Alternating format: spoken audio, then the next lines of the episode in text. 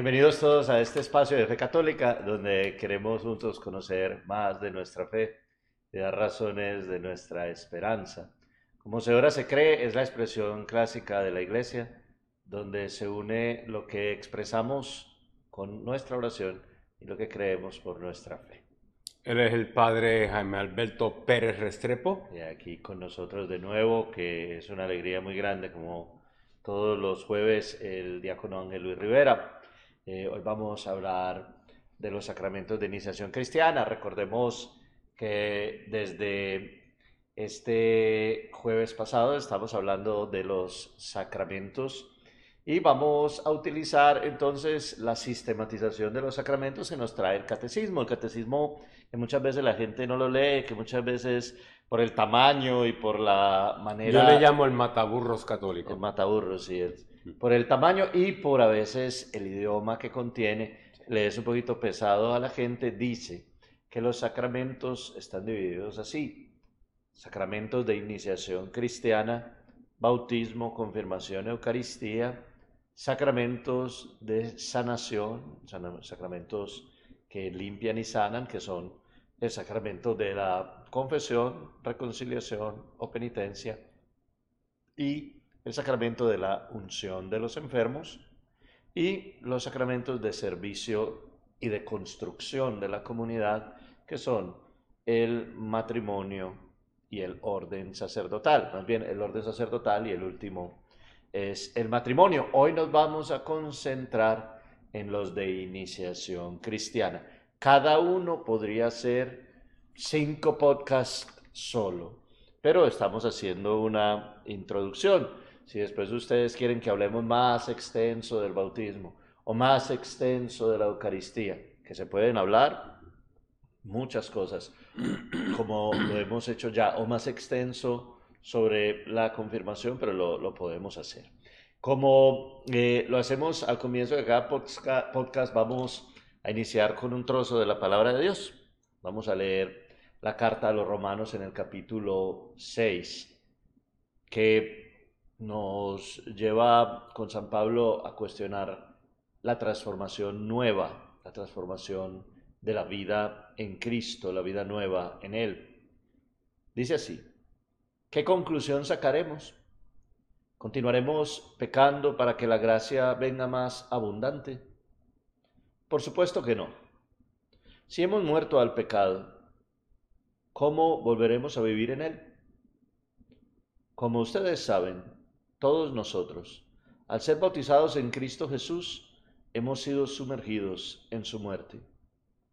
Por este bautismo en su muerte fuimos sepultados con Cristo, y así como Cristo fue resucitado de entre los muertos por la gloria del Padre, así también nosotros empezamos una vida nueva. Una representación de su muerte nos injertó en él, pero compartiremos también su resurrección. Como ustedes saben, el hombre viejo que está en nosotros ha sido crucificado con Cristo. Las fuerzas vivas del pecado han sido destruidas para que no sirvamos más al pecado. Hemos muerto, ¿no es cierto? Entonces ya no le debemos nada. Pero si hemos muerto junto a Cristo, debemos creer que también viviremos con Él.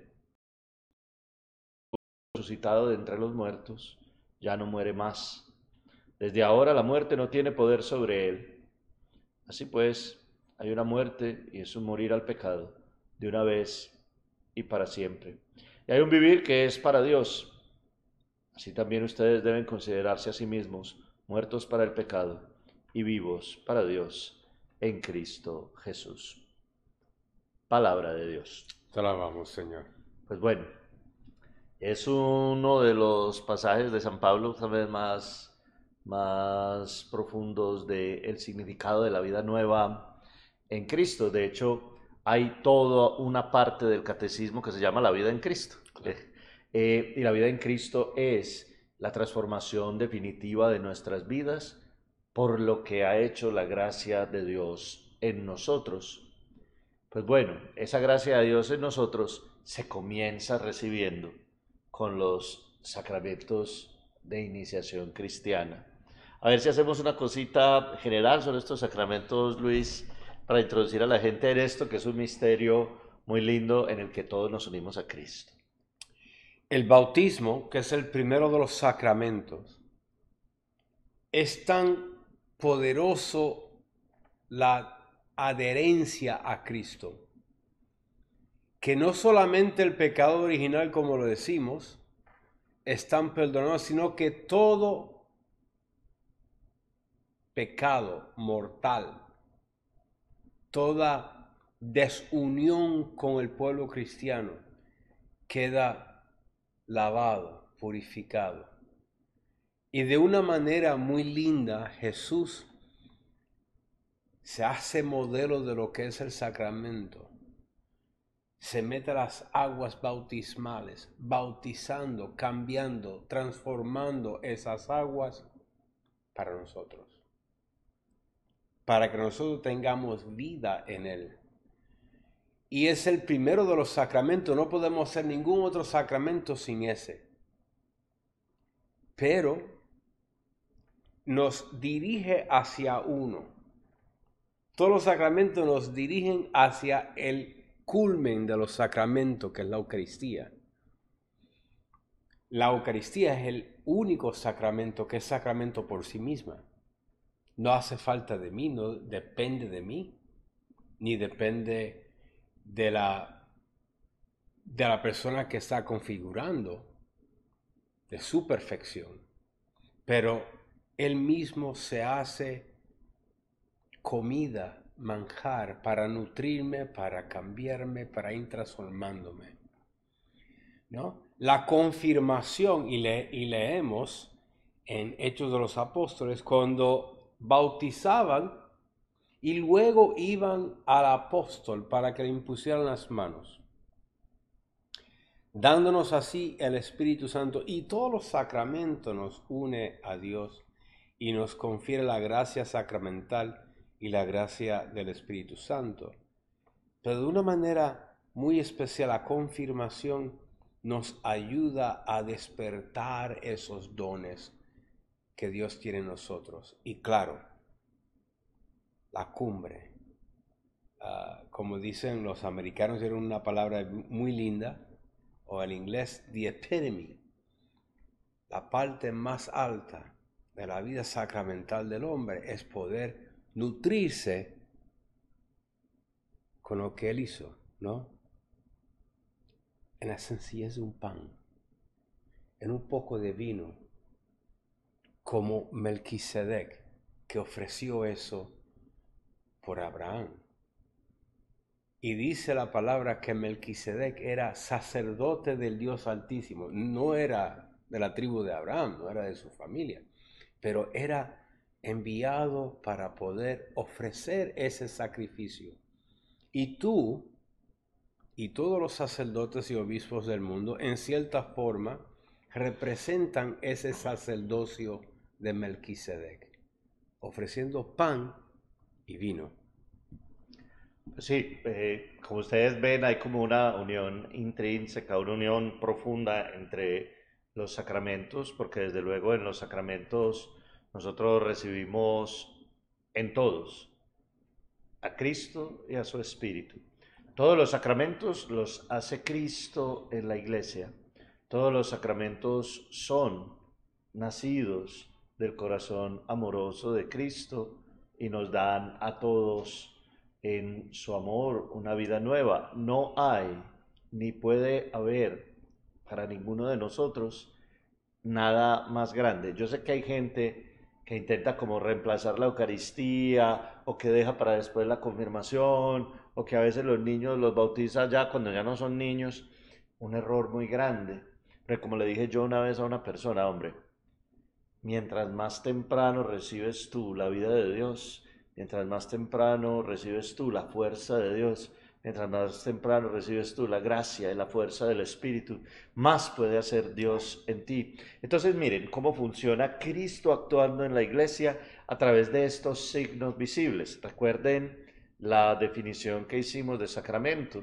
Sacramento es un signo visible de la gracia invisible instituido por Jesucristo, directa o indirectamente, a través de sus gestos o de sus palabras.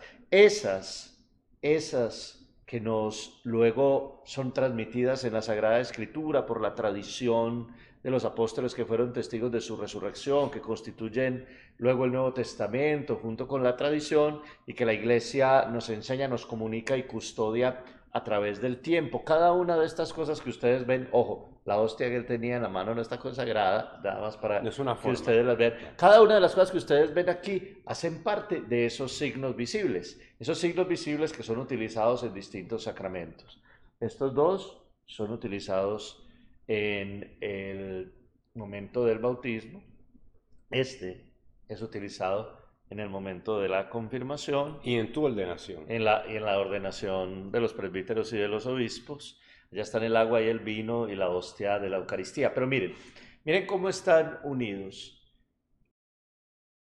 No recibir ningún otro sacramento porque el bautismo es la puerta a los sacramentos.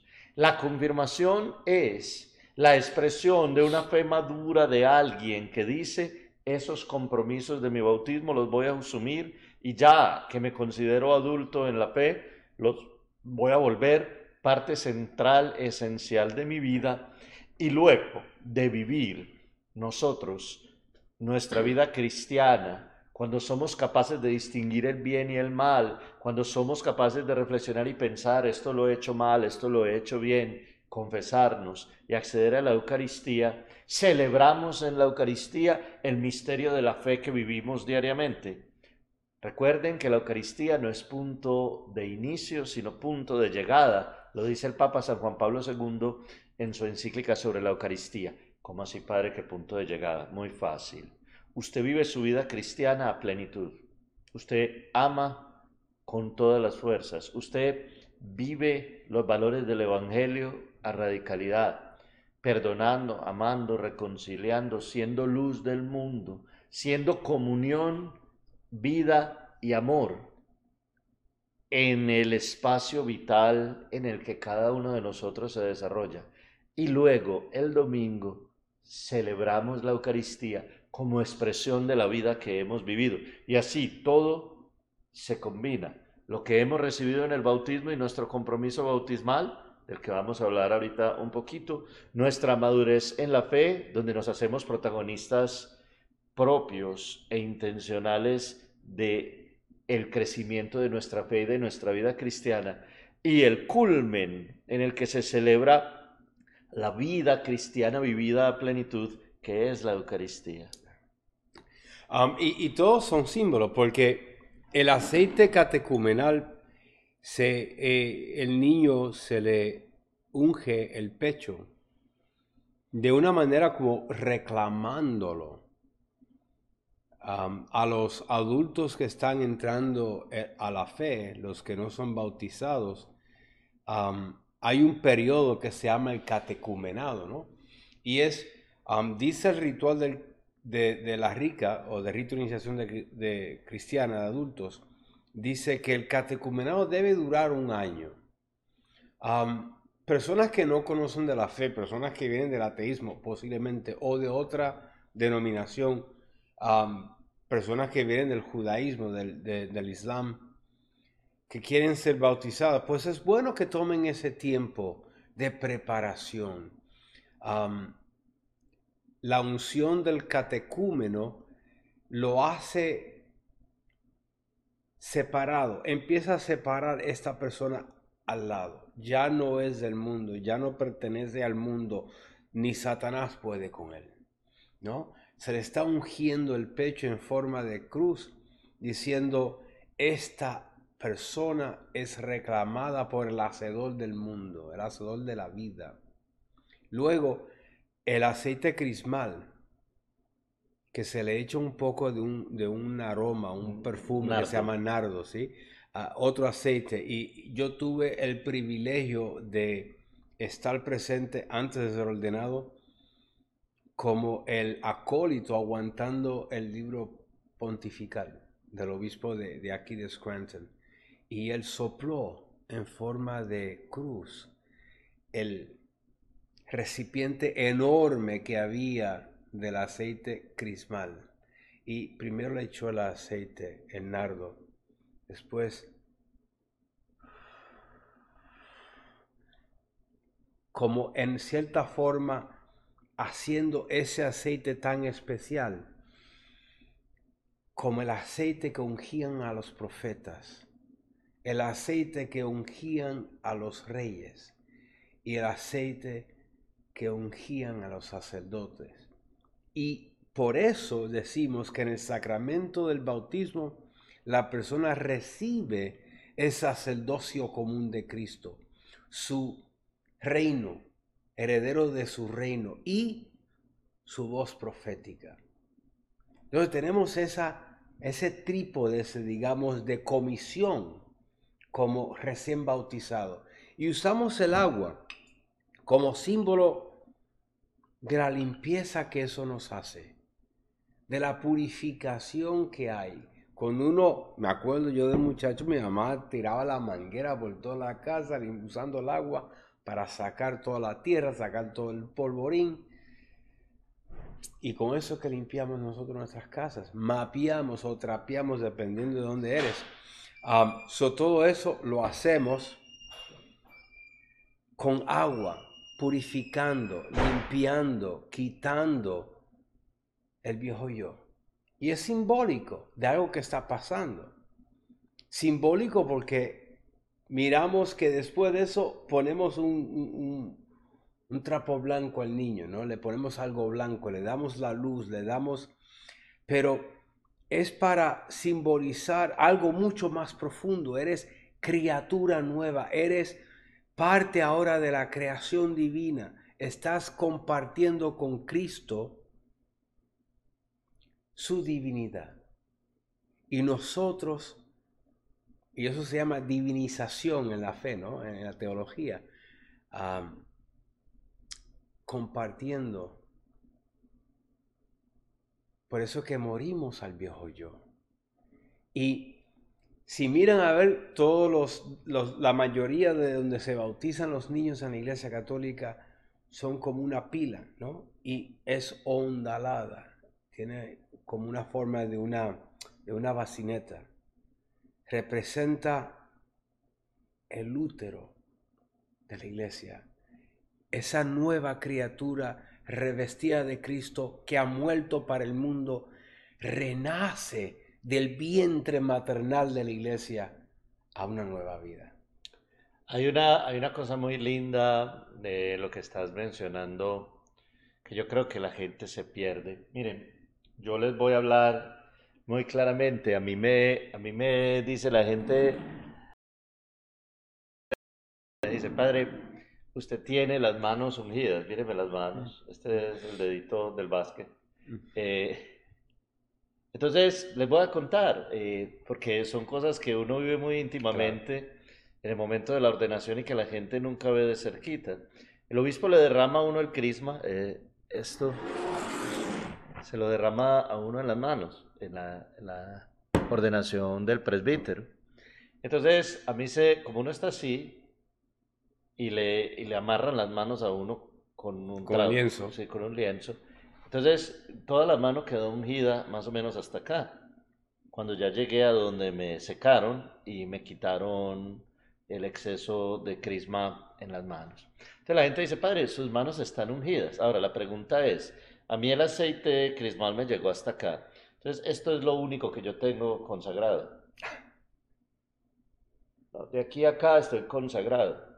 Pero aquí no. Ya, ya no, ya, ya no estoy consagrado. Y aquí eh, no estoy consagrado. Y por acá, aquí en la espalda, donde me da la asiática, que, que estoy como la, en la dinámica que tengo de esa rabadilla que no me da, eh, tampoco.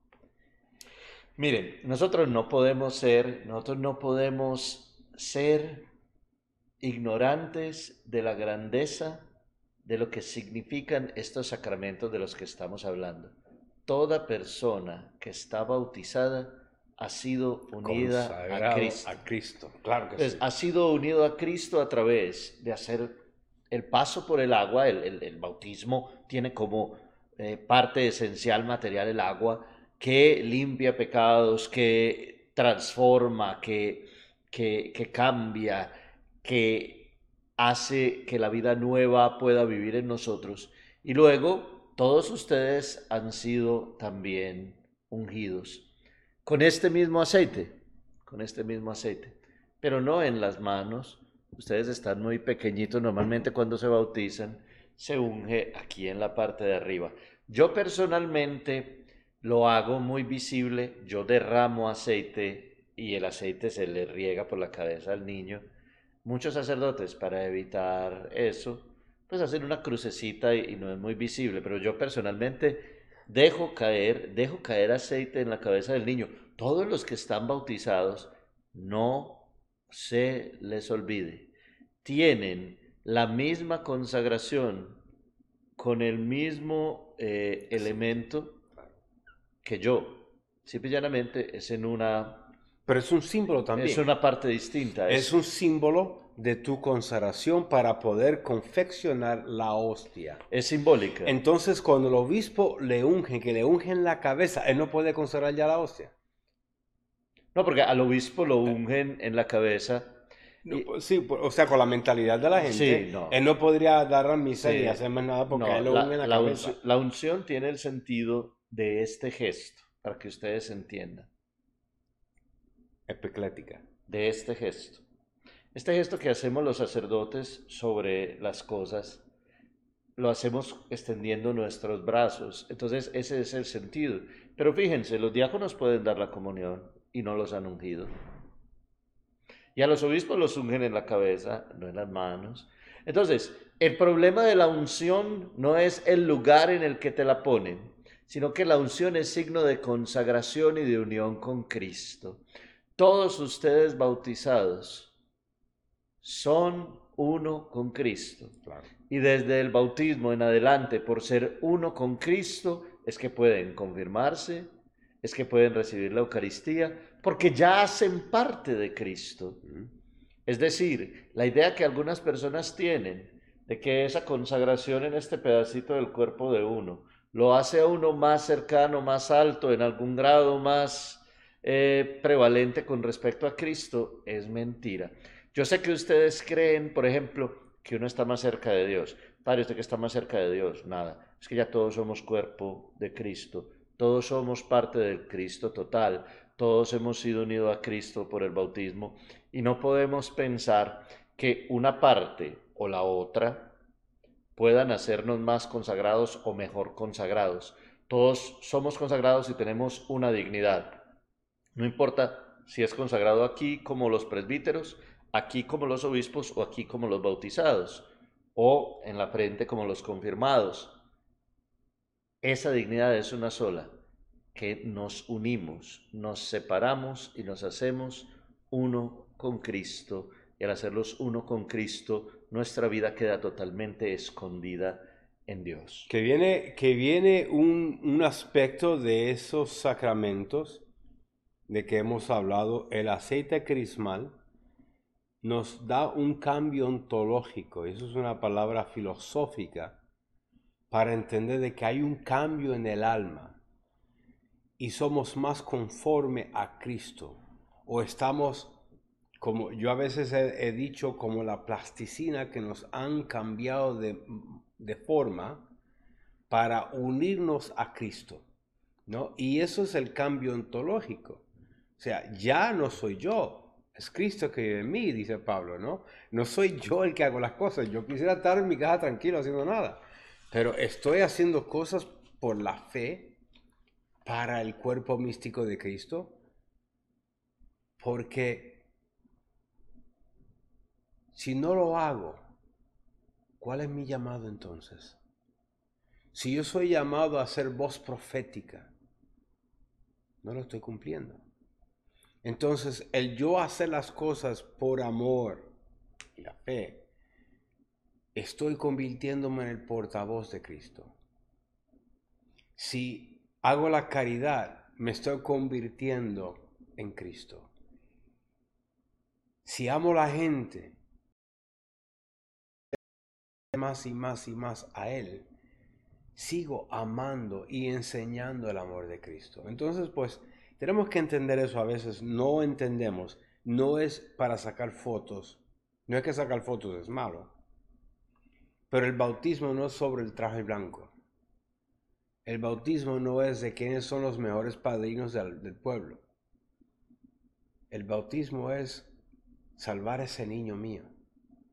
Asegurarme de que ese hijo llegue, tenga la oportunidad de llegar a la salvación con todos los símbolos eficaces que da la fe. ¿no? Sí, entonces, fíjense la grandeza de todos los que están bautizados.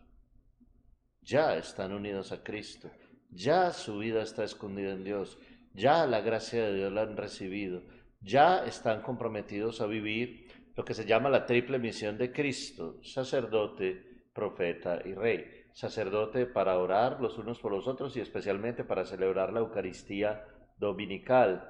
Profeta porque estamos llamados a anunciar lo que es la voluntad de Dios y a oponernos a todo lo que vaya en contra de lo que Dios nos pide en la iglesia y eh, reyes, no precisamente porque vayamos a heredar pues un trono ni estemos en ninguna de esas cosas así como el Juego de Tronos, no, pero eh, sí miembros activos, comprometidos con el acrecimiento del reino de Dios, con que el reino de Dios instaurado por Cristo se haga realidad en nuestras vidas. Fíjense la grandeza de la dignidad de todos nosotros. A veces la gente cree que la dignidad del diácono, que la dignidad del presbítero está por encima de la dignidad de ellos. Se los voy a decir de verdad, porque yo creo que les falta un pedacito de la catequesis.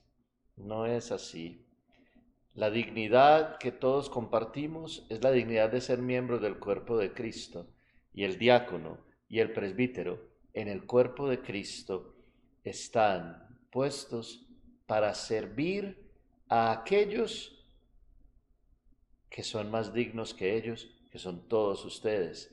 Nosotros somos considerados servidores y nosotros somos considerados los que debemos estar disponibles para ustedes. Entonces, por eso San Pablo, por ejemplo, dice, nosotros hemos venido a ser lo peor del mundo, nosotros somos el desecho de los hombres, nosotros somos los que hemos sido despreciados porque desde abajo nosotros es que vamos sirviendo a los demás. Entonces, estamos equivocados y pensamos que nosotros en la iglesia estamos por encima de los otros bautizados. No, los otros bautizados que son la iglesia son el horizonte de la vida y nuestra ordenación tiene sentido en tanto es un servicio diario y radical al Señor en nuestros hermanos. Entonces, todos estos elementos de los sacramentos de iniciación cristiana que muchos de ustedes han recibido, su bautismo, su confirmación y su Eucaristía, los hace a ustedes el objeto de nuestro servicio.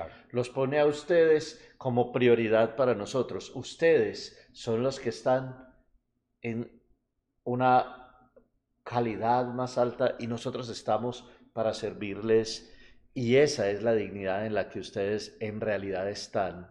Cuando ustedes piensan que nosotros estamos por encima de ustedes, no han entendido qué tan grande es la dignidad en realidad que como bautizados todos ustedes poseen.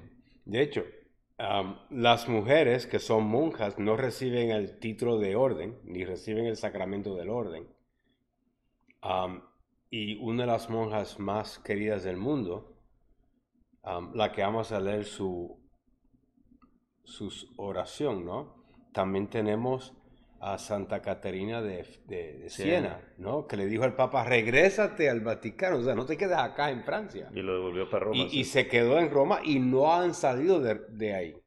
Um, fue una laica, una mujer consagrada que nunca la dejaron ser, de hecho, no la dejaron ser monja oficial porque había sido viuda. Porque estuvo casada, sí. Eh, entonces, pues, y las monjas, todas las monjas, siendo monjas de orden o no, son laicos que son consagrados por el hecho de son bautizadas y tienen una adherencia a un grupo religioso y viven una una vocación específica. Y hay grupos de monjas que eran todas viudas. Lo que llamamos nosotros hermanitas. Sí, claro. Sí. pero eso no hace a alguien mejor que nadie. O sea, todos somos llamados a servir a este pueblo de Dios.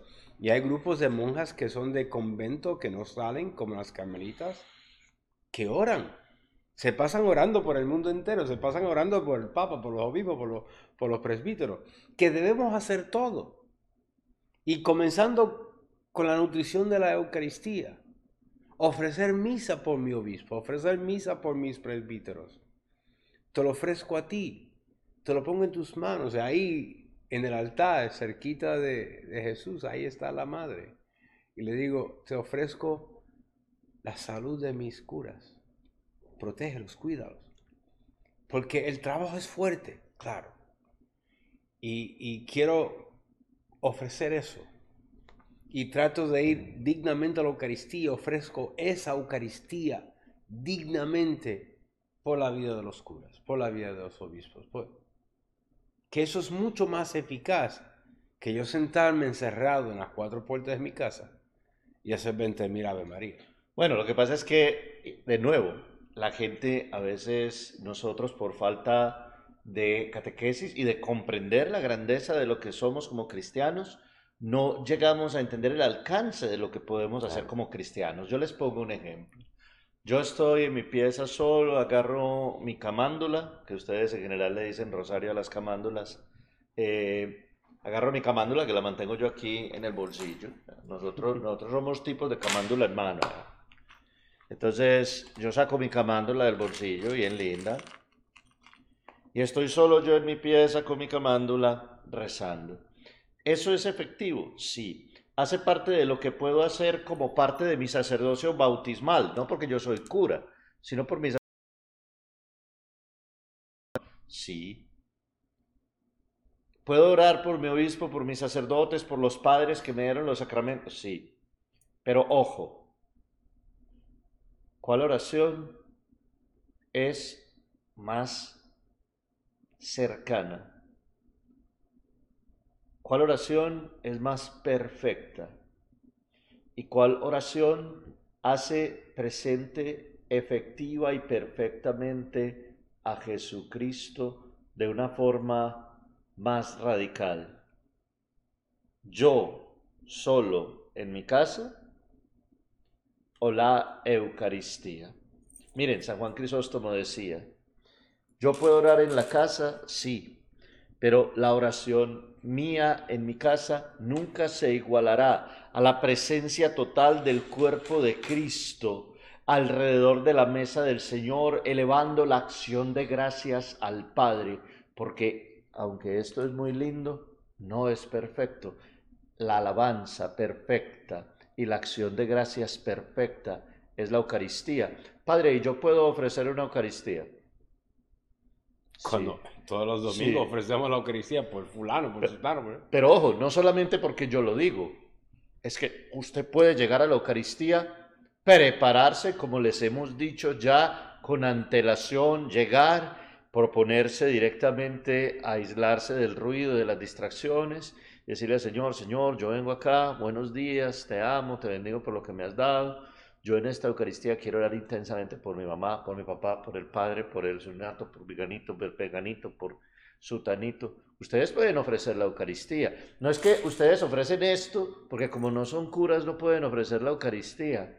Ustedes están pensando a veces menos de lo que en realidad ustedes pueden ser por su dignidad cristiana. Por eso es muy importante hablar del bautismo y de los sacramentos. Y por eso el bautismo está unido a la Eucaristía, porque para participar plenamente de la Eucaristía y celebrar la Eucaristía hay que estar bautizado. Ojo, a mí hay gente que me dice, Padre, ¿quién va a celebrar la Eucaristía? Y yo le respondo, todos. Nosotros. Porque los presbíteros no celebramos la Eucaristía, la presidimos todos los bautizados celebran la Eucaristía. Por eso yo les digo, ustedes pueden llegar y celebrar la Eucaristía y poner su intención. Ahora, ¿la quieren compartir con toda la comunidad? Pues ya hay un mecanismo que en cada parroquia en distintas partes del mundo y por las distintas diócesis tiene un proceso diferente. Pero cada uno de ustedes, por su dignidad bautismal, celebra la Eucaristía. Y al celebrar la Eucaristía precedida por un presbítero, la iglesia celebra el sacrificio perfecto, la acción de gracias perfecta, la oración perfecta, todo lo más perfecto. A veces nosotros nos quedamos en los pequeños detalles de piedad que son muy lindos, pero nos quedamos sin lo más grande y lo más perfecto, por no conocer nuestra dignidad. Bautismo, confirmación, Eucaristía, unidos en los sacramentos de iniciación cristiana que nos llevan a nosotros a vivir una vida cristiana más perfecta y que nos unen más perfectamente a la iglesia y a Cristo.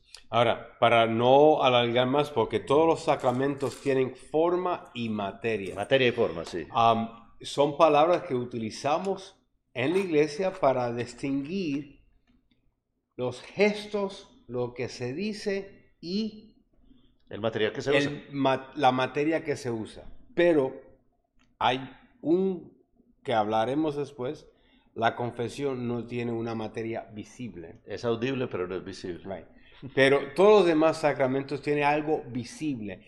Y en el sacramento de la, el bautismo, ¿cuál es la materia, Padre? En el bautismo, el agua. Entonces, esto es necesario. Estos son complementarios, pero lo, único, lo único requerido exclusivamente para bautizar es el agua. ¿Qué quiere decir lo siguiente? que si yo estoy caminando por ahí y hay una persona que me dice, yo quiero ser bautizado, yo le digo, yo te bautizo en el nombre del Padre, del Hijo y del Espíritu Santo, y la persona queda bautizada aunque yo no tenga agua encima. Pues bueno, eso es emergencia. Eso es un poquito general. La persona puede querer, pero tiene que estarse muriendo o sea, si la persona está en circunstancias normales, tiene que venir a una iglesia. Si es un adulto, tiene que recibirla. y muchas veces en los pueblos nuestros, en los pueblos ah, de, mucho antes que nacieras vos. Pero eso es hace mucho tiempo. Sí. antes de, de, mí también. Mi papá tenía una madrina que era la comadrona del pueblo. Ella sabía que la mortalidad infantil era mucha. y bautizaba a todos los niños enseguida que nacieran. Y a eso empezaron a llamarle bautizo del agua.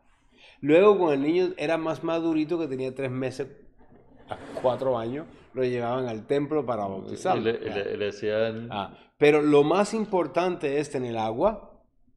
Y yo siempre ando con ambos aceites en el carro y ando con un poquito de agua. O si no pido agua. Este es verde y se llama óleo de los catecúmenos. Ustedes ven que tiene estas cositas verdes y este tiene estas cositas doradas y este es el crisma con el que se bautiza, se confirma, se ordena a los presbíteros. Y el de los enfermos es morado. Sí. Entonces estos dos se usan en el bautismo, este se usa en la confirmación. Y la ordenación.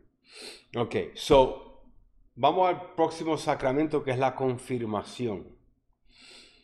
Um, ah, y la forma es yo te bendigo en nombre, yo te bautizo en el nombre del Padre, del Hijo del Espíritu Santo. si yo digo, nosotros, la iglesia de Cristo, te bautiza, es ilegal. Es muy sencillo, en la iglesia es así, yo te bautizo, hay que decir el nombre, entonces yo voy a decir un nombre bien lindo, Fredesvinda, yo te bautizo en el nombre del Padre y del Hijo, y vuelvo y le echo agua, y del Espíritu Santo, hay que echarle agua tres veces a Fredesvinda, Fredesvinda, yo te bautizo, muy lindo, Binda. Es una santa. Luis es necio. Bueno, entonces, yo te bautizo en el nombre del Padre, agua. Y del Hijo, agua. Y del Espíritu Santo, agua. Siempre con una I por la mitad. Yo te bautizo en el nombre del Padre y del Hijo y del Espíritu Santo. Y yo sé por qué la tuviste que bautizar, porque los papás la mataron al nacer. Binda es un nombre muy lindo, Luis. Ok. En la confirmación la materia es el mismo aceite crismal o en ciertas ocasiones puede ser el párroco presbítero o el cura, por ejemplo, de una comunidad específica. Por ejemplo, en el caso tuyo, tú haces eso con la comunidad hispana porque el padre, el párroco no habla español. Exacto. Entonces, la, la forma es recibe el Espíritu Santo y te da la mano. Amén. La paz sea contigo y con tu espíritu. Eso es lo que se dice. Pero al ponerle la unción, se dice, recibe por esta señal el don del Espíritu Santo. Se le pone una crucecita en la frente. Entonces, pasando a la próxima, el próximo sacramento, la Eucaristía, todo lo que hay aquí se utiliza para la misa. Esto se llama corporal corporal. Porque recibe pedazos del cuerpo y es en latín corpus. Y encima cuando el cura va a celebrar, yo por lo general preparo el altar, pongo el cáliz, le entrego la, la patena, le entrego el cáliz lleno de agua y vino. Más vino que más agua. vino que agua, porque no puedo diluir que ya no sepa ni tenga el efecto de vino. Y hago una oración bien bonita, am, que es parte del ritual de la misa, ¿no? ¿Cuál te va a agarrar ahí eso? Vos ahí. Dice, No sé. por el misterio de este vino y este agua. Creo, ¿cómo va? Dígnate. ¿Cómo es? Que De- el- el- la, la sangre es signo de la condición divina. Right. Y el Pero agua- ¿cómo se dice la oración? Por el misterio de este vino y esa agua, tú que compartiste nuestra humanidad. Pues es que yo no me sé la oración así, ¿cierto?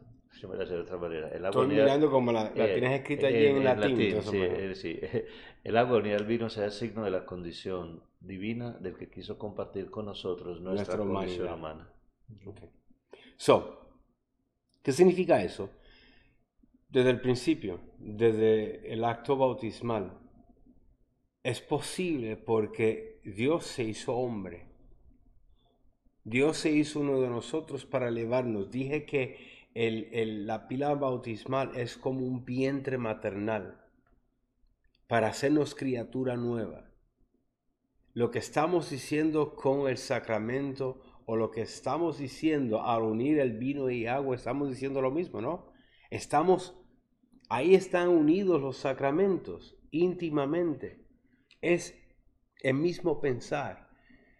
Estamos adheridos a Cristo porque Él se hizo humano, se hizo uno de nosotros, para nosotros entonces poder participar de su divinidad. Y no es que vamos a ser Dios, Cés. Pero nos Pero Él se une con Dios. nosotros. Claro, se une con nosotros so, y nos transforma. todo y demás- transforma esto y nos transforma a nosotros. Sí, claro. Todo lo demás eh, son um, cosas que se utiliza de Para lienzo. limpiar. Esto se llama purificador. Con esto se limpia al final el corporal para que no um, Caigan partículas. caigan partículas del cuerpo. Am, y muchas veces vemos de que yo purifico el cáliz al final, le echo más agua, recojo todo lo que hay en la patena, porque es mi Señor que está ahí. ¿no? Purifico el copón con agua, lo echo aquí, lo purifico, lo limpio y vuelvo y lo limpio. Esa es la reverencia que hay que tener en la misa, todo pendiente de que Dios entró en nosotros. El Cristo nos ha redimido. Entonces, no es el momento para chequear, ay, que mucho habló el Padre hoy, que mira que tengo que irme, que la misa es larga, que tal. Ese es el momento que no tiene tiempo, no tiene espacio. Estamos en el aposento alto, compartiendo con Cristo lo que Él hizo por nosotros. ¿no? Sí. Um, y a veces se nos olvida esa parte. Sí, la, la Eucaristía tiene una grandeza que no vamos a alcanzar nosotros de verdad a recorrer hoy, pero sí saber que ella está unida a la confirmación y a el bautismo y que nosotros, por la gracia de Dios recibida en el bautismo, hemos, hemos sido hechos dignos y hemos hecho un camino que Dios hizo posible de consagración, de separación de nosotros para poder al ser separados para Dios, vivir solamente para Él. Luis, tenemos que terminar. 40, Lo último que iba a 40 decir es 40 que minutos, el cáliz viene desde este tiempo que los judíos Ah, sí, chiquitín, sí. celebraban con cuatro copas la, la cena pascual. El ceder. Entonces eh, Jesús de las cuatro copas no tomó la última y dijo, no tomaré de, del fruto de la vid hasta que todo esté cumplido. Y cuando, oigan esto, para que les vuele la tapa de los sesos, estando él en la cruz, pidió, dijo que tenía sed. Le dieron al fin de un hisopo, de una caña, un poco de vino agridulce. y dijo, todo está cumplido. Y expiró. Fue hecho tal como lo dijo. No volverá a tomar del fruto de la vid hasta que todo esté cumplido. Nosotros estamos participando de, esa tercera copa, de la bendición, de su entrega por nosotros. Y claro, tenemos que dejar que el viejo yo muera. Morir al mundo, morir a las cosas que nos atraen del mundo. Busquemos dirección espiritual.